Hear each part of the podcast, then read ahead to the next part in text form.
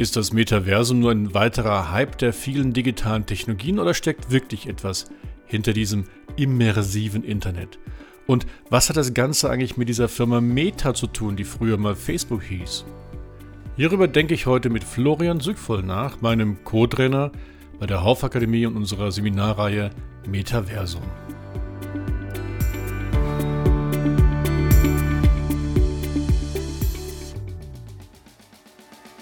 Mein Name ist Markus Disselkamp und ihr seid herzlich willkommen zu einer neuen Folge von Kurz Nachgedacht. Ihr merkt schon, wieder im Rahmen von Kurz Nachgefragt. Und zwar nachgefragt zum Thema Metaversum.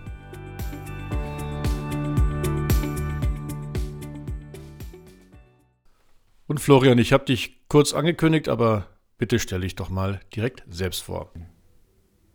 Perfekt, ich bin Florian Suckfüll, gebürtiger Münchner. Ähm, komme ursprünglich aus der Unternehmensberatung, habe mich dann vor zweieinhalb Jahren äh, mit zwei Freunden selbstständig gemacht, um der Mass Adoption von Web3 äh, zuträglich zu sein. Das heißt, ich bin Spezialist für Metaverse, ähm, Blockchain und AI-Themen, alles unter dem Fokus der Kundenbindung.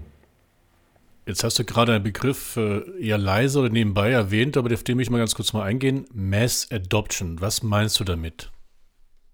Äh, Mass Adoption, also um den Unternehmen ähm, und dann natürlich auch der Gesellschaft dabei zu helfen, ähm, die, die neuen Technologien sinnvoll zu nutzen, beziehungsweise andersrum natürlich auch die neuen Technologien so einzusetzen, dass sie gerne genutzt werden. Und wir wollen uns ja heute über das Metaversum unterhalten und äh, dann gib uns doch mal mit auf die Strecke, was ist das überhaupt? Und dann auch gleich die Frage, reden wir jetzt über Metaversen, Metaversum? Was ist eigentlich der richtige Begriff? Mhm. Sehr gute Frage. Ähm, es gibt aktuell auch noch nicht die eine Definition für äh, Metaverse oder Metaversum. Was ich schon mal sagen kann, ist so die einhellige Meinung unter den Experten ist, es gibt das Metaverse mit ganz vielen verschiedenen einzelnen Plattformen da drin. Kann man auch so ein bisschen vergleichen mit dem Internet. Also es gibt viele verschiedene Webseiten und die können auch ganz verschieden gehostet werden, aber es gibt eben das eine Internet und genauso gibt es auch ähm, das eine Metaverse mit vielen verschiedenen Anwendungsfällen. Und meistens wird es so definiert, ähm, dass es einfach einen virtuellen Raum gibt, ähm, mit, in dem man interagieren kann. Ähm, manche bringen noch den Begriff der Persistenz mit rein. Das heißt, wenn ich etwas in diesem Raum verändere, dann ist es wie in der echten Welt. Also ich verschiebe den Stuhl im Metaverse-Raum und wenn ich das nächste Mal reinkomme, dann steht er immer noch genau an derselben Stelle wie vorher, um eben Realität und die digitale Welt immer mehr miteinander verschmelzen zu lassen. Und ich kenne dann bei dem Metaverse sofort auch den Begriff immersiv. Den hast du jetzt gar nicht verwendet. Warum nicht? Ähm, genau, perfekt. Ähm, Immersivität ist für mich hauptsächlich im Bereich ähm, Augmented Reality ähm, einsetzbar, also wenn ich wirklich digitales und virtuelles miteinander verschmelze. Das muss nicht bei jedem Metaverse-Case ähm, der Fall sein. Also wenn ich mir jetzt eine reine Virtual ähm, Reality-Plattform ähm, anschaue, dann hat es erstmal noch nicht so viel mit der Realität, die daneben läuft, zu tun. Deswegen genau, ist für mich Immersivität dann, wenn ich wirklich Realität und Digitales miteinander verschmelzen lasse. Und da ist jetzt gleich ein nächstes spannendes Stichwort, nämlich viele denken ja bei Metaversen sofort immer an die VR-Brille. Das sagst du, ist gar nicht der Fall, sondern es gibt viele Wege in einem Metaversum äh, aktiv zu sein.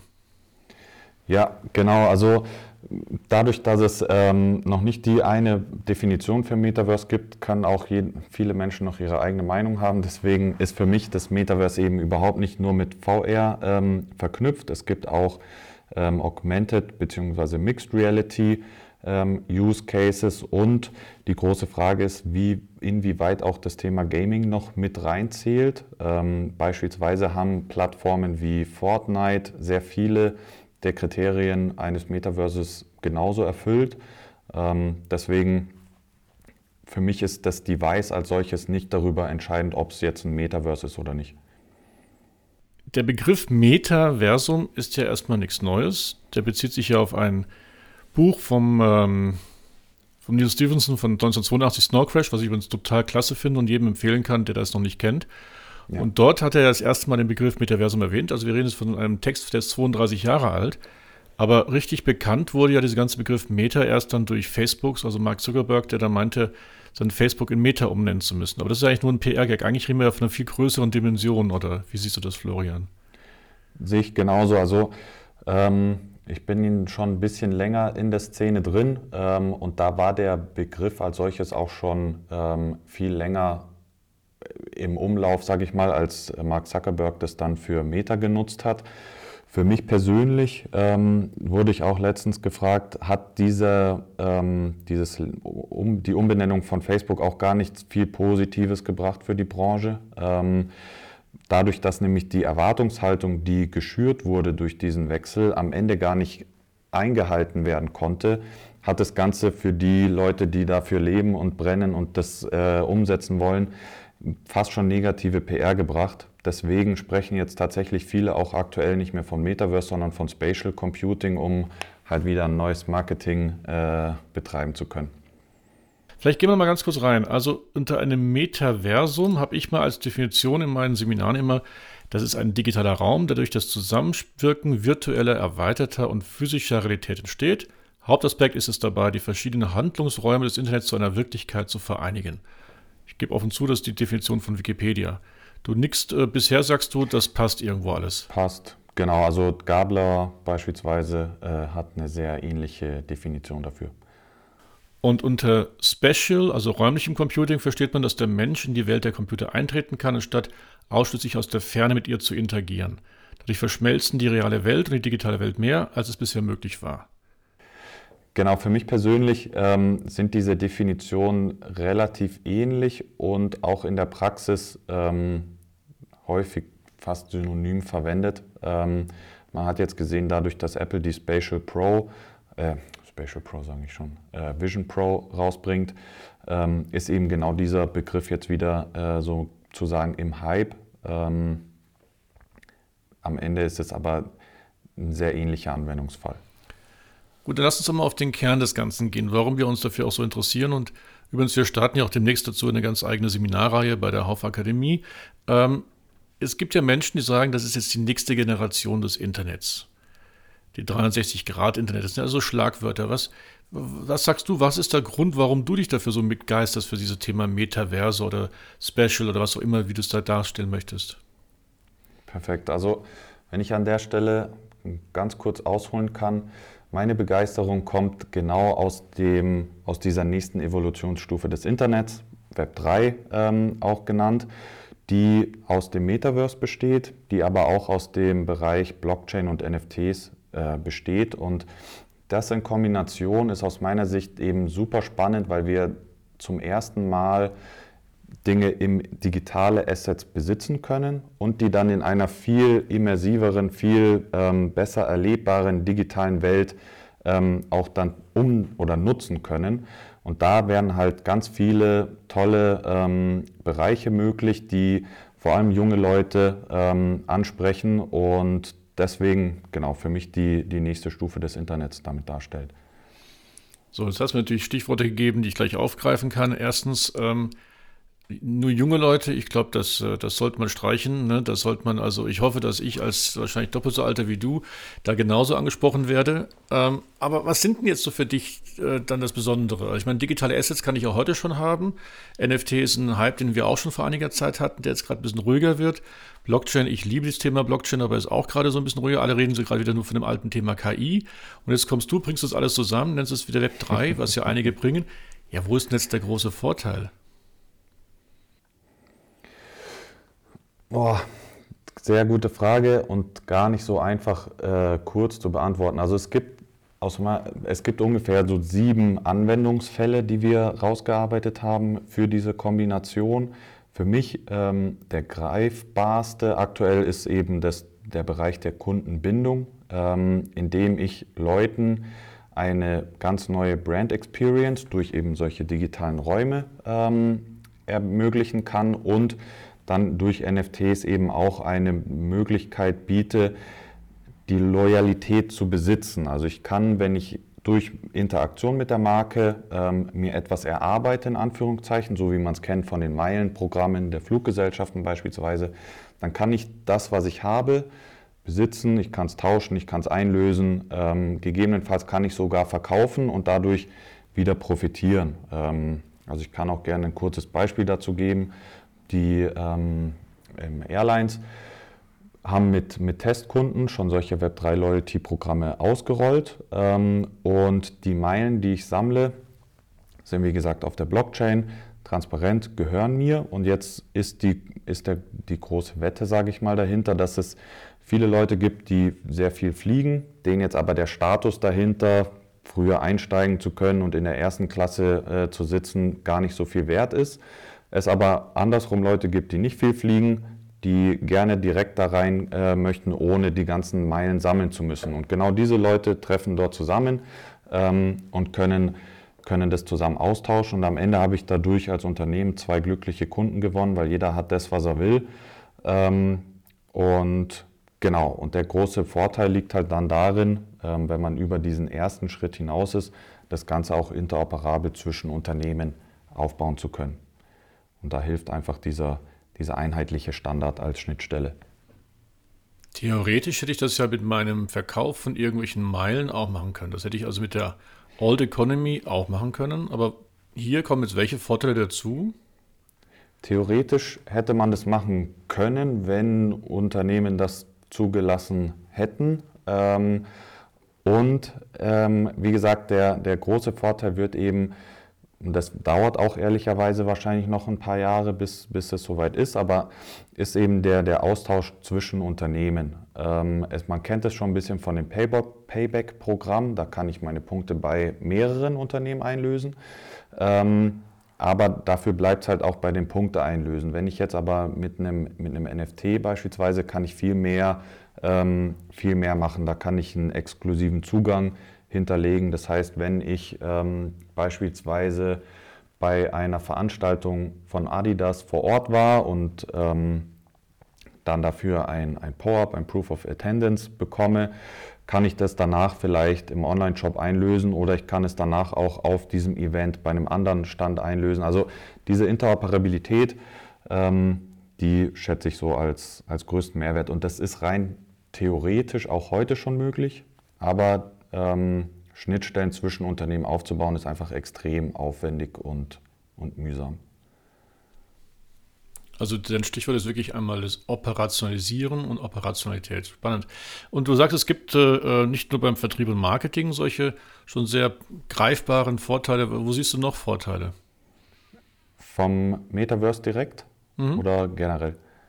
Ja, also genau, Metaverse weil die meisten denken ja automatisch ja jetzt beim Metaverse, also auch die Beispiele, die man so in der Literatur liest oder wenn man mal irgendwelche Blogs oder Social Media, dann geht es sehr, sehr schnell um das Thema Shopping Experience, Gaming, das sind dann so die Themen, die man immer kommen. Aber mhm. jetzt sind wir ja auch beim Vorbereiten unserer Seminarreihe dabei, dass wir ganz andere Beispiele hier suchen. Genau. Also ein Riesenthema ist natürlich der ganze Bereich Industrial Metaverse, ähm, der auch wieder alle drei ähm, Device-Arten, sage ich mal, beinhaltet von Virtual Reality, wo ich ähm, mich in komplett ähm, ja, virtuellen Umgebungen beispielsweise an neuen Maschinen schulen lasse, wo ich ähm, gemeinsam einen Produkterschaffungsprozess viel effizienter darstellen kann als vorher, ähm, wo ich auch in, also mit verschiedenen Standorten natürlich zusammenarbeiten kann, wo ich dann aber auch über Augmented Reality beispielsweise im Bereich Maintenance Hilfe bekommen. Also ich habe eine Brille auf, ich sehe vor mir das Bauteil und bin vielleicht noch nicht so senior in der, in der Maintenance und habe quasi meinen mein Chef im Hintergrund, der mir dann wirklich in mein Sichtfeld Pfeile einblenden kann, wo ich jetzt vielleicht äh, den Schraubendreher ansetzen soll. Und ähm, genau, aus dieser Kombination heraus, denke ich, wird, wird extrem viel passieren und da passiert auch gerade schon ganz viel. Also Siemens beispielsweise hat letztes Jahr ähm, in, der, in ihrer riesen äh, Investitionsrunde, äh, glaube ich, also sie haben insgesamt eine Milliarde bereitgestellt, um hier in Deutschland einen Standort aufzubauen für Innovation und da ist der Bereich Industrial Metaverse ein ganz großer davon. Ich weiß jetzt nicht genau, wie viel da reingeflossen ist, aber die äh, Investitionen in den Bereich sind auf jeden Fall groß und auf jeden Fall äh, genau vorhanden. Und, und jetzt auch da beim Industrial Metaverse spielen da auch wieder jetzt, äh, also einmal die digitalen Realitäten, aber irgendwelche Blockchain-Technologien auch wieder mit rein oder ist das dann wirklich eine reine digitale Realität? Mhm.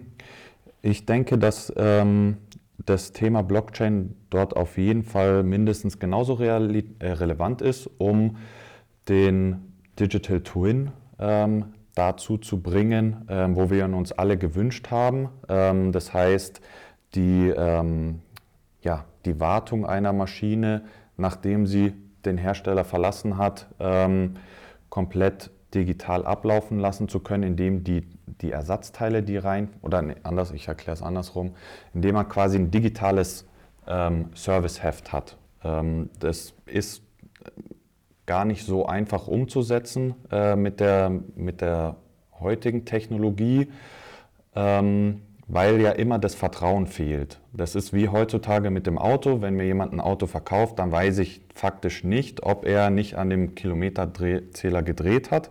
Ähm, es sei denn, es gibt eben vom Hersteller quasi immer unterschrieben, okay, hier, das passt. Und dann vertraue ich auch wiederum dem Hersteller.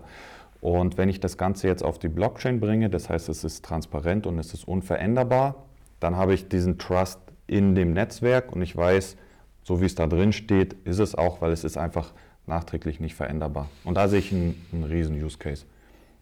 Und genau, also im digitalen Zwilling, das ergänzt sich noch dann das Thema saubere Abrechnung auch von irgendwelchen dann gezogenen Kopien der digitalen Zwillinge, auch wenn ich sie weiterverkaufe, Lizenzierungsgeschäfte, IP-Rechte und natürlich das ganze Thema Haftungsrisiken. Das habe ich dir angedeutet aus den Projekten, die ich in der Industrie habe. Das ist natürlich ein tolles Thema für die Blockchain und da würde dann auch wieder die Verbindung mit Metaverse sinnvoll sein. Mhm, klasse. So, dann haben wir uns aber auch einen dritten Bereich überlegt, wo wir dann ähm, ähm, Vorteile schon sehen, aber noch viel mehr noch suchen.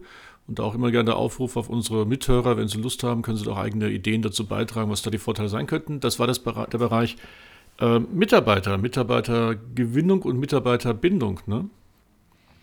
Genau. Auch in dem Bereich äh, sieht man sehr viel. Also die großen Beratungshäuser, die man kennt, ähm, haben alle ihre eigenen äh, Metaverse-Plattformen aufgebaut, um zum einen ein Onboarding durchzuführen. Es gibt Use Cases in die Richtung, dass ich zum Beispiel, bevor ich zum ersten Mal bei der Firma anfange, im Bewerbungsgespräch bereits einen Rundgang bekomme und sehe, okay, hier wird mein Arbeitsplatz sein, links und rechts ähm, sitzen diese und jene Personen. Und ähm, na klar, das Thema Schulung ähm, ist ein Riesenpunkt. Ich kann Inhalte ganz anders wahrnehmen, wenn sie 3D ähm, präsentiert werden und da gibt es auch so einen ganz simplen, ähm, ja, fast schon Fun Fact für mich, ähm, als es darum ging, weshalb manchmal ähm, ja, Führungsetagen VR-Brillen für ihre Meetings einsetzen. Und zwar kann ich einfach nicht auf mein Handy schauen. Ich kann mich nicht ablenken lassen, wenn ich, sobald ich die Brille aufhab, bin ich in dem Raum drin und sonst nirgendwo anders. Ähm, das fand ich ganz interessant. Und genau, also Mitarbeiterschulung, ein Riesenthema. Also das Beispiel mit dem Handy, das finde ich jetzt echt klasse. Aber was ich mir auch gerade überlegt habe, wenn, dann reden wir auch nicht nur von irgendwelchen Comiczeichnungen, ein Metaverse immer im Rahmen von Comiczeichnungen, sondern wenn ich dann quasi den zukünftigen Arbeitsplatz schon mal sehen kann, dann sehe ich ihn wirklich in, in, in, im echten Auflösung, also nicht als Zeichnung, sondern wirklich real dann. Ne? Mhm. Genau. Also das, das stimmt. Ähm, die Metaverse muss nicht äh, spielerisch sein, muss auch nicht comichaft sein. Es gibt jetzt heutzutage, kann man sehr einfach ähm, einen Raum in 3D abbilden und dann eben in so eine digitale Welt reinbringen. Das funktioniert ähm, relativ simpel. Tatsächlich hat jeder von uns in seinem Smartphone hinten sogar so einen LiDAR-Sensor drin, mit dem man das, sage ich mal, in Grundzügen machen kann. Das wird dann kein perfektes Abbild, aber man kriegt schon mal eine Idee davon. Und da, also, wie gesagt, das ist relativ, relativ simpel und straightforward. So, und jetzt mal, wir werden ja sicherlich noch mehr dazu künftig dazu produzieren zum Thema Metaversen, aber jetzt, wo würdest du sagen, wo stehen wir jetzt gerade in der Entwicklungsstufe? Sind wir gerade äh, nach einem Hype, wo man viel darüber diskutiert hat, jetzt sind wir eher in so einem Tal der Ernüchterung oder sind wir schon so, dass du sagst, nee, es gibt jetzt einfach schon reale Anwendungen und darüber wird halt einfach nur noch viel, zu wenig gesprochen oder wo würdest du sagen, sind wir gerade so im, im Ablauf? Ähm, Ja, das ist eine gute Frage. Ich würde sagen, wir sind so kurz nach dem Tal der Ernüchterung, wo es langsam hochgeht, aber noch nicht, noch nicht steil. Ähm, weshalb sage ich das? Die, die Use Cases, die wir haben, sind gut und die bringen auch nachweislich schon Erfolge. Sie sind aber noch nicht so seamless, wie wir uns das wünschen würden, ähm, damit wirklich jeder gerne damit arbeitet. Ähm, ich habe jetzt auch leider noch keine Vision Pro auf dem Kopf gehabt, aber alles, was ich gehört habe, ist, dass sie sehr schwer sein soll, dass man nach 30 Minuten Nackenschmerzen bekommt. Und das sind halt so, so Punkte, die Auflösung, alles top, aber das Gerät als solches ist halt einfach noch zu schwer, als dass ich es gerne in meinem Alltag ähm, gerne verwende. Und so ist es mit vielen Anwendungsfällen halt leider noch. Ähm, und ich denke, das wird sich relativ schnell ähm, relativ schnell geben. Und es gibt ja auch einen Spruch dazu, dass wir Theorien kurzfristig überschätzen. Das haben wir getan und langfristig unterschätzen. Das tun wir gerade auch. Ähm, also ich bin fest davon überzeugt, dass sich die digitale Welt ähm, immer mehr in unsere reale Welt integrieren wird. Übrigens, das war genau das Zitat von William Gibson, dieses, dieses was du zum Schluss gesagt hast. Und ähm, ich ver vergleiche das ja so für mich, bin ja jetzt ein bisschen älter. Ich erinnere mich an die ersten Jahre des Internets 1992, 93, als es echt kompliziert war noch. Wir brauchten Zeitungen, um zu wissen, wo wir eine URL dann finden, wo wir was im Internet finden. Also du schmunzelst, das kannst du dir wahrscheinlich gar nicht vorstellen. Und ich glaube, so ist es quasi auch mit den Anwendungen, die wir haben. Wir, wir beide leben ja schon die ersten realen Anwendungen stellen fest, ist eigentlich cool, aber so richtig, so richtig convenient, so richtig so für die Massen tauglich ist es noch nicht. Ne? Ja. Aber warum sollte sich denn ein Unternehmen trotzdem jetzt schon damit beschäftigen? Warum sollen auch Teilnehmer zu unserem Seminar kommen? Genau, aus meiner Sicht ist es sehr wichtig, jetzt eine Roadmap ähm, sich zu überlegen, wo man denn langfristig hin will. Ähm, was, was relativ sicher ist, ist, dass die Endgeräte sich, während ich mir aussuche, wo ich hin will, dementsprechend weiterentwickeln. Und ich kann quasi, also was nicht funktioniert, ist, dass ich meine Website einfach eins zu eins irgendwie in einer 3D-Welt abbilde. Ähm, das heißt, ich muss auch da iterativ einfach prüfen, was gefällt meiner Zielgruppe, was mögen die, was mögen die gegebenenfalls nicht. Und damit ich, wenn dann die Endgeräte soweit sind und alle wirklich danach fordern, ähm, dass ich dort präsent bin, wenn ich dann anfange zu spielen, dann könnte es halt wieder zu spät sein. Und da ähm, Deswegen ist unsere eindeutige Empfehlung halt zu schauen, jetzt erste MVPs aufzubauen, zu testen, zu spielen, auch die Leute mit abzuholen, ähm, die das cool finden, die danach fragen. Ähm, also ich spreche immer ganz viel von der Gen Z, weil die halt tagtäglich die meiste Zeit am Handy, am PC, vor der Playstation und so weiter verbringen.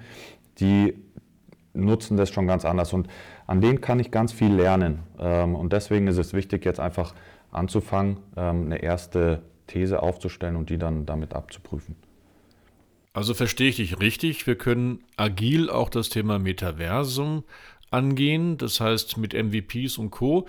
Ähm, das muss nicht gleich ein riesengroßes Projekt sein, es ist nicht gleich ein, ein SAP-Projekt, was wir hier starten, sondern äh, ein Metaversum kann man wirklich agil, klein anfangen, ganz nach meinem Motto, was ich immer sage, think big, start small, move fast. Ist es wirklich so?